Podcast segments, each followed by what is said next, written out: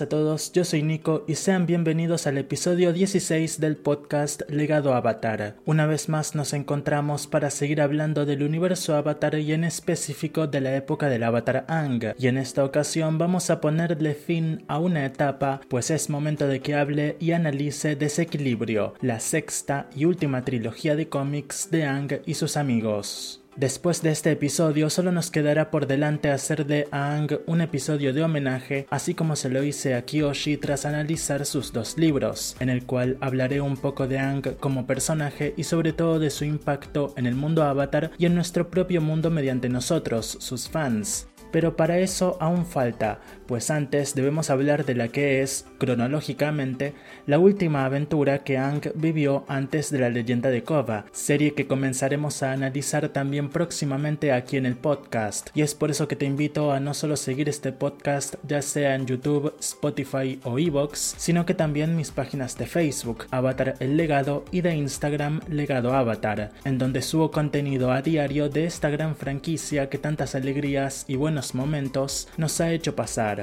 Ya sin nada más que decir, comenzamos.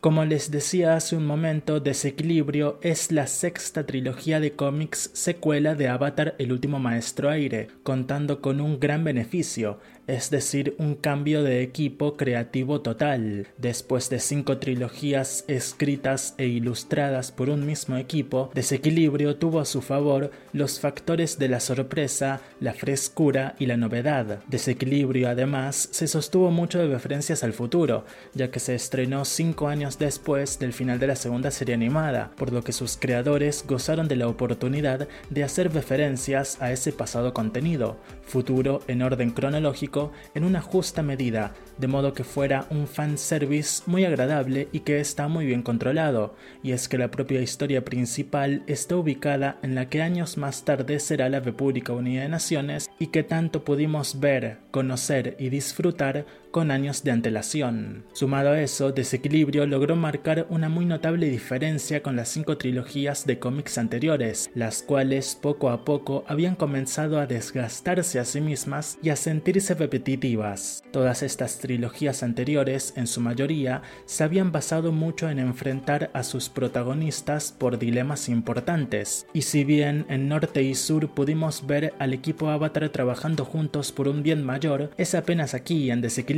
donde podemos ver al equipo Avatar a sí mismo, pero en una propuesta argumental mucho más interesante y que funciona perfectamente como precuela de la leyenda de Kova. Ya habíamos tenido en trilogías anteriores enfrentamientos sociales, pero esta sexta y última trilogía pone en el centro dicho tema y ahonda muy profundamente en él, contando con una villana de primera categoría, subvillanas por así decirlo, muy bien posicionadas y manejadas, y por supuesto una fuerza contraria, nuestros grandes héroes, haciendo que esta balanza argumental funcione perfectamente. Debo partir también este análisis desde el hecho de que tenemos, claramente, un nuevo estilo de dibujo y arte general, por lo que tenemos nuevos diseños de personajes y ambientes, lo que desencadenó en nuevas formas de ver la acción, las expresiones faciales y los escenarios geográficos. A mí particularmente este nuevo arte me encanta, sobre todo por los colores, la simplicidad,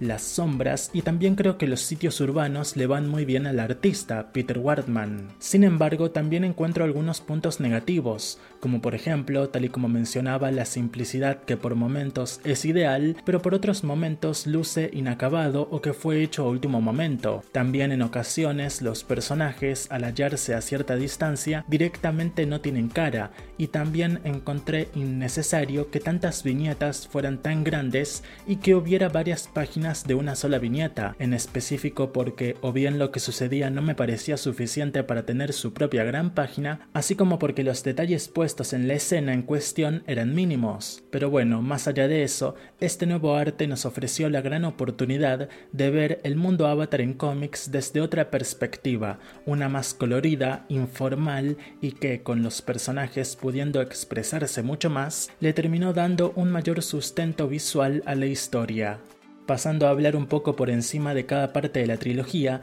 decir que sentí en las tres partes que pasa de todo, con esto digo que hay muchas escenas, muchos diálogos y muchos distintos escenarios. Se sintió una historia muy densa y completa en todos los sentidos, con cada personaje teniendo sus momentos de lucidez y protagonismo. Me fue imposible aburrirme en ningún momento, pues además de que la historia está bien contada, es una muy buena historia que presenta problemáticas muy interesantes. Otro detalle que quiero destacar es cómo hay momentos de chill, es decir, momentos ligeros y de total tranquilidad. En específico quiero mencionar esa viñeta en la que vemos al equipo Avatar en su estadía actual, con Anki y Katara sentados y tan solo hablando entre sí como si nada, mientras que Sokka y Suki están sentados en una mesa jugando las cartas. Ese momento tiene lugar ya en la segunda parte y de esta quiero destacar lo informativa que fue, como toda buena segunda parte, claro, pero no se quedó solo en eso, pues presentó mucha acción, grandes momentos y buenos planes. La organización argumental se mantiene muy estable y la villana es un 10 total. Por último, el cliffhanger es épico justo como un cliffhanger debe ser. La tercera parte es más de lo mismo, en un buen sentido por supuesto. Algo que debo destacar para bien es cómo se detiene al enemigo de turno, pero no se frena el problema. Esto es de hecho algo que ya pasó en trilogías anteriores, como por ejemplo La Brecha y Norte y Sur. Detuvieron al general Old Iron, pero la brecha entre humanos y espíritus siguió adelante. Detuvieron a Gilak, pero la influencia industrial de la tribu Agua del Norte siguió inmiscuyéndose profundamente en el Polo Sur. Quienes nos vimos la segunda serie sabemos bien en qué terminarán ambos problemas y por eso podemos afirmar que estuvo bien, si bien villanos como Gilak han pasado al olvido. Aquí en Desequilibrio esto no sucede. No nos vamos a olvidar de Liling cuando llegue todo el enfrentamiento entre maestros y no maestros en la futura ciudad república, pues lo que hace la causa de Liling es incrementar peso a la problemática general, suma positivamente en todos los sentidos.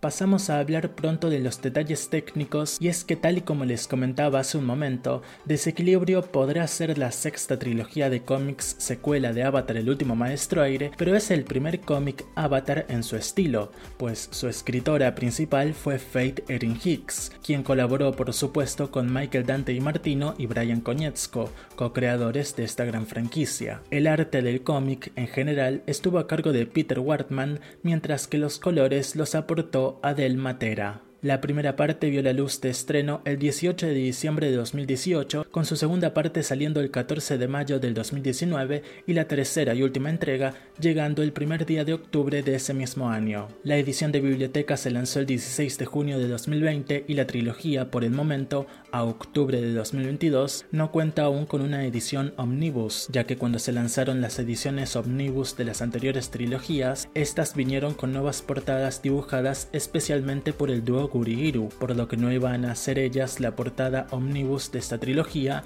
con la que no tienen nada que ver, pero podría llegar en un futuro, no lo sabemos.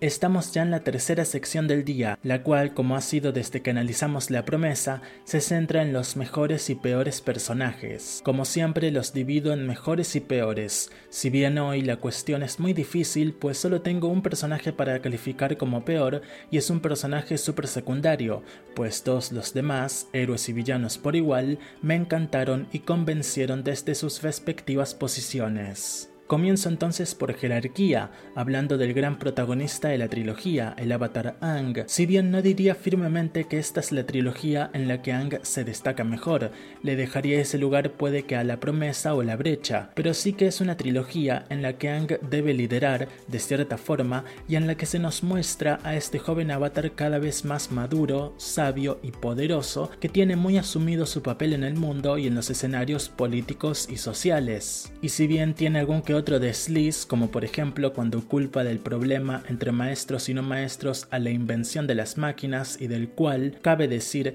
se retracta casi al instante gracias a la intervención de Sokka, Ang prueba en todo momento no solo estar a la altura de las circunstancias, sino en un excelente nivel personal. Toda su vida se ha ido amoldando en estas pasadas trilogías y aquí tenemos la oportunidad de ver el gran símbolo de justicia, esperanza y bienestar en el que tan apropiadamente debía convertirse. No pudieron haberlo hecho mejor. Entre todos los demás integrantes del equipo Avatar, debo decir, no podría destacar por encima de otros a ninguno. Por supuesto menciono cómo Sokka tiene esta madurez mental muy apropiada y acertada, Suki es una gran luchadora que evoca a la dignidad, el heroísmo y la igualdad, y luego tenemos a Toph y Katara, que representan, como siempre lo hicieron, dos polos opuestos. Pero aún así son personajes que no pueden caerte mal, pues los fundamentos de sus posturas durante la historia son muy adecuadas tanto a favor de sus personalidades como de la propia situación general.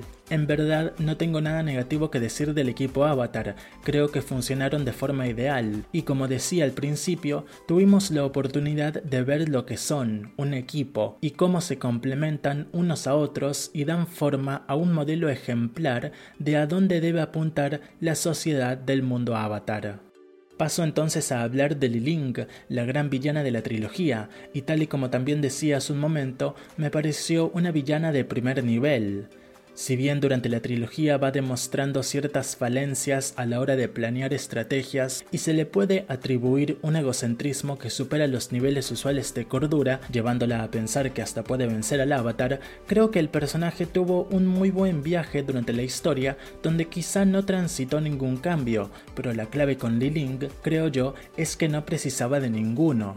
Ella estuvo en todo momento muy segura de sus convicciones y de lo que quería lograr, y creo que sus fundamentos fueron muy buenos, pues estaba actuando en base al miedo y al sentimiento más puro de exclusión. Obviamente era un extremista, supremacista y todo eso, pero me pareció un personaje muy bien llevado en todo momento, quizá bastante OP en cuanto a poderes, pero creo que logró ser una justa representación del dilema presentado en la historia general y si bien en el final pudieron haberle dado algún que otro diálogo que lo hubiera terminado de consagrar como una excelente villana, fue un personaje que aportó en todo momento y no temió dar forma a su propia huella en la historia que, como dije antes, recordaremos más tarde cuando estemos tratando toda la situación de maestros y no maestros. Ya por último tengo que hablar por supuesto de las hijas de Liling, quienes también me parecieron personajes muy bien creados y utilizados. En eso me quiero detener específicamente, en cómo el concepto de estas dos hermanas está muy bien logrado,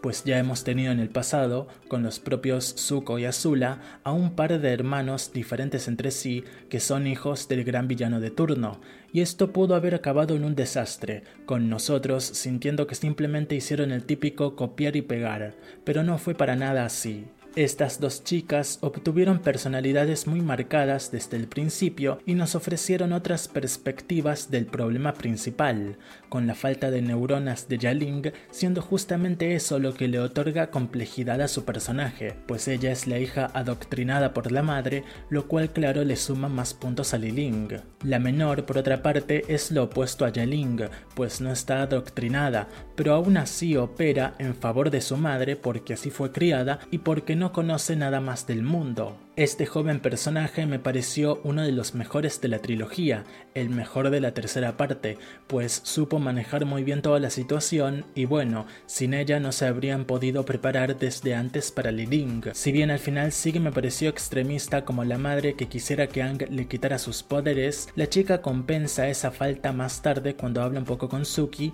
y termina por aceptar todo lo que ésta le dice. Así que bueno, para concluir, todos los personajes principales de la historia estuvieron excelentemente tratados. La historia no se cansó de sí misma en ningún momento y eso nos dio la oportunidad de ver en complejidad y acierto los dilemas que se nos plantean.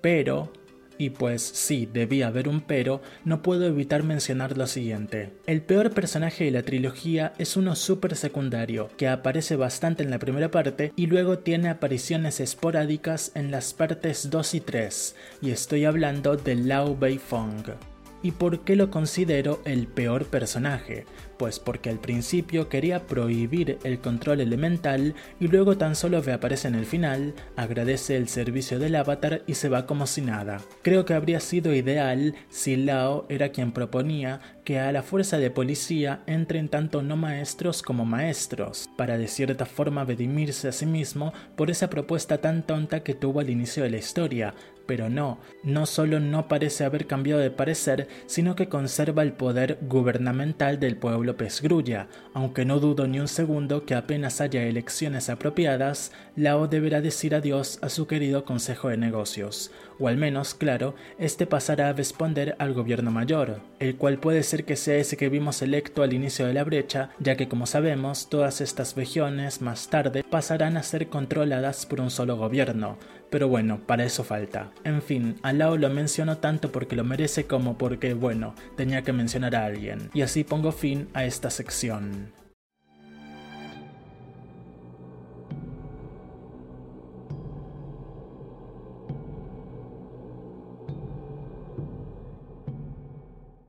Es momento de hablar de los mejores y peores diálogos de la trilogía, comenzando como es usual con los peores, e inicio con la propuesta de Lao ante el Consejo de Negocios en la primera parte, cuando propone que el control elemental debe pasar a ser una prohibición, algo que no solo está mal en todos los sentidos, sino que se inclina hacia un extremismo extraño de ver en Lao, ya que este venía de La Brecha, un cómic en el que sanó su relación con su hija Toph y en el que aceptó finalmente que esta fuera Guevara, y pues Toph lucha con sus poderes, así que estoy seguro de que esta propuesta no debió haberle caído nada bien a Toph, si bien nunca vimos su reacción. Otro de los peores diálogos en la segunda parte es cuando Li Ling recibe al avatar y sus amigos en su casa y no para de decir en todo momento que es una casa humilde, que humildemente los atiende y cosas así. Si bien me hizo gracia el chiste con lo que dice Sokka, no le encontré sentido alguno con ninguna de las acciones posteriores de la villana. El último diálogo que quiero destacar como peor, aunque aclaro, estoy usando comillas en la palabra peor, pues de cierta forma entiendo su postura, es cuando en la tercera parte Toph y Katara están debatiendo o discutiendo por si Ang debería o no quitarle sus poderes a Liling, a lo que Toph contesta. Ella, Liling, está amenazando esta ciudad. ¿Olvidas la parte en la que me sepultó en escombros porque explotó la fábrica de mi papá? Considero este diálogo como uno de los peores por esto de que Toph parecía moverse, otra vez, mucho en base a sus sentimientos, y en base a lo afectado que había salido su padre por la situación, demostrando su egoísmo natural y que tanto juzgué en la brecha. Pues bueno, Toph aquí pareciera más querer vencer a Liling por una cuestión personal, porque atacaron la fábrica de su padre, y por esto de que la sepultó en escombros como que ese ataque golpeó su ego un poco y ahora les quiere devolver el ataque con una mayor dureza, pero aclaro una vez más que entiendo bien por qué Toph actúa como lo hace. Y ahora ya sí paso a los mejores diálogos y debo decir que pues todos los diálogos, incluso ese de Toph apenas mencionado, son muy buenos y que la vara de diferencia entre muy buenos y excelentes estuvo muy transparente, pues como ya vengo diciendo desde el principio de este episodio, la trilogía es brillante en casi todos sus aspectos, incluidos, claro, los diálogos. Tengo que destacar, eso sí, la frase de Toph Ang en la segunda parte, cuando le dice, la cosa avatar usual, donde sea que hay una brecha, tú haces un puente. Creo además que es muy positivo que Toph haya sido quien lo dijo, ya que dio una perfecta conclusión a lo sucedido en la brecha. En general, y como también decía al principio, fue muy bueno que en esta trilogía hayamos podido ver al equipo Avatar unido en su totalidad, bueno, salvo Zuko, y trabajando juntos por un bien mayor, pues es algo natural. Ya han crecido, madurado y atravesado mil problemas juntos, por lo que verlos en este estado de total confianza, apoyo mutuo y lealtad fue verdaderamente emocionante. Otra frase a destacar la pronuncia Katara en la tercera parte, cuando habla con Ang sobre si debería quitarle a Lilin sus poderes. La maestra Agua dice, quitarle sus poderes a alguien parece una forma no violenta comparada con otras opciones, pero lo es estás destruyendo una parte de alguien, y eso se siente violento para mí. Por último, ya en el final, Ang le dice a Katara que no le quitó sus poderes al Link porque fue lo que dijiste sobre que era una solución fácil. Pensé que ella no lideraría el movimiento contra los no maestros si era una no maestra. parecía tan simple, pero quitarle sus poderes no habría solucionado nada. Sus poderes no eran el problema, sino su fanatismo. Así que bueno, estos fueron los mejores y peores diálogos. Continuamos en un momento.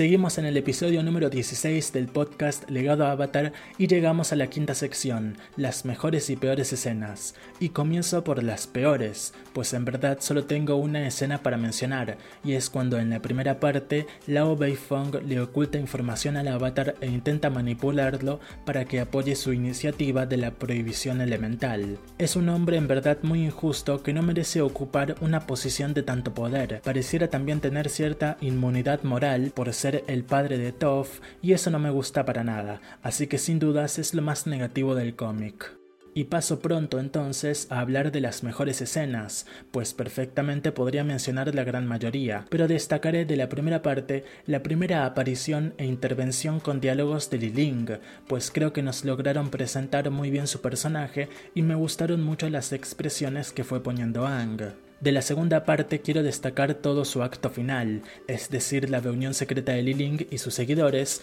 todo su discurso, la intervención posterior de Toph, fue un excelente incremento de intensidad y poderío argumental que desencadenó en un cliffhanger espectacular, Toph proponiéndole a Ang que le quite los poderes a la villana. De la tercera parte, la escena que más quiero destacar involucra sorprendentemente también a Liling, y hablo del momento en el que casi sepulta con vida a su segunda hija, con Ang interfiriendo y casi quitándole sus poderes. Fue un momento intenso, muy dramático y con una excelente conclusión. Sin dudas, Liling fue la mejor villana que todas estas trilogías de cómics nos pudieron dar. Sin embargo, no puedo acabar esta sección sin hacer mención honorífica a todas esas viñetas y momentos que hicieron referencia al futuro del universo Avatar, a la futura República Unida de Naciones, como por ejemplo Anki Katara en aquella isla particular, todas las ideas políticas de Sokka,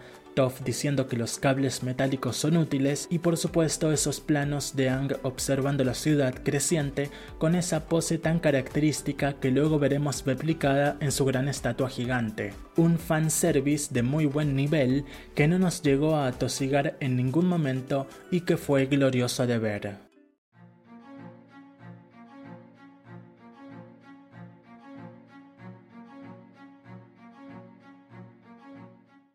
Pasamos a la sexta sección del episodio de hoy, la cual como siempre se titula Acción y Espiritualidad, y pues tal y como en la trilogía anterior, Desequilibrio no contó con nada de espiritualidad. Sí que Ang entra en estado avatar en una ocasión y se discute si debería quitarle sus poderes a Liling, para lo cual Ang requeriría utilizar energía control, pero esto nunca sucede y su estado avatar dura dos o tres páginas, por lo que eso es todo lo espiritual del cómic. Hablando ya de la acción de la trilogía, comenzamos la primera parte con Ankh separando a dos bandos enemigos con aire control, y pues debo decir cómo esta viñeta es malísima, el aire control sin dudas estuvo muy mal dibujado en esta primera entrega. Cuando la pelea inicia, me causó gracia que el maestro Tieva tenga tanta cara de psicópata, los movimientos estuvieron bien, fue una buena calentada para iniciar el cómic. Luego tenemos a las hijas de Liling metiéndose con los bandidos para contratarlos y pues ya Ling le da una lección a varios de ellos, lo cual estuvo bien. Los siguientes momentos a mencionar no son batallas como tal, pero me gustaron y agradaron mucho, y es cuando en la playa Toph hace estatuas de sí misma mientras que Ang le hace el truquito del aire control a un par de niños. Fueron guiños y momentos encantadores. Finalmente la fábrica explota y Ang y Toph persiguen a los bandidos, habiendo una pequeña pelea entre Ang y un maestro fuego que acaba en un salvamento que nunca llegamos a ver, lo cual fue un poco extraño. Pasando a la segunda parte, esta se tardó hasta su página 53 en tener una primera batalla entre Toph y Yaling, y luego se mete Liling y el avatar con sus amigos, por lo que se convierte en un combate bastante grande e intenso, el cual compensó la falta de acción durante casi todo el cómic y fue espectacular. Quiero destacar también cómo Liling no solo pelea físicamente, sino también verbalmente, ya que en un momento incluso pone a la gente en contra del avatar y la verdad es que fue un movimiento brillante. Ya en la tercera entrega de la trilogía tenemos al equipo Avatar apagando el incendio en el consejo y salvando a Lao y sus amigos. Nada interesante de ver. Y luego tenemos a Yeling con cara de psicópata. Debe ser algo común tener cara de psicópata entre los maestros Tieva, liberando a su madre y luchando por lo tanto contra Sokka, Suki y los guardias de Lao. La emboscada en el laberinto estuvo bien pensada, aunque eso sí, los maestros estaban bastante tontos y diría que hasta nerfeados, pero bueno, son extras de un movimiento supremacista, dan igual. El Toph vs Yaling sobre el techo fue brutal, cargado con una gran intensidad y una gran creatividad. El ingenio de cómo vencen a Yaling me gustó mucho, aunque no termino de aceptar que Yaling venciera a Toph pero da igual, la pelea que tuvieron fue sensacional, sin dudas de lo mejor de la trilogía. Por último tenemos a Ang vs Liling usando el estado Avatar. Fue algo breve, pero estuvo bien hecho y fue un buen final. Así que bueno, la acción en esta trilogía no me decepcionó para nada y tuvo un ascenso en el nivel de combates que es digno de aplausos.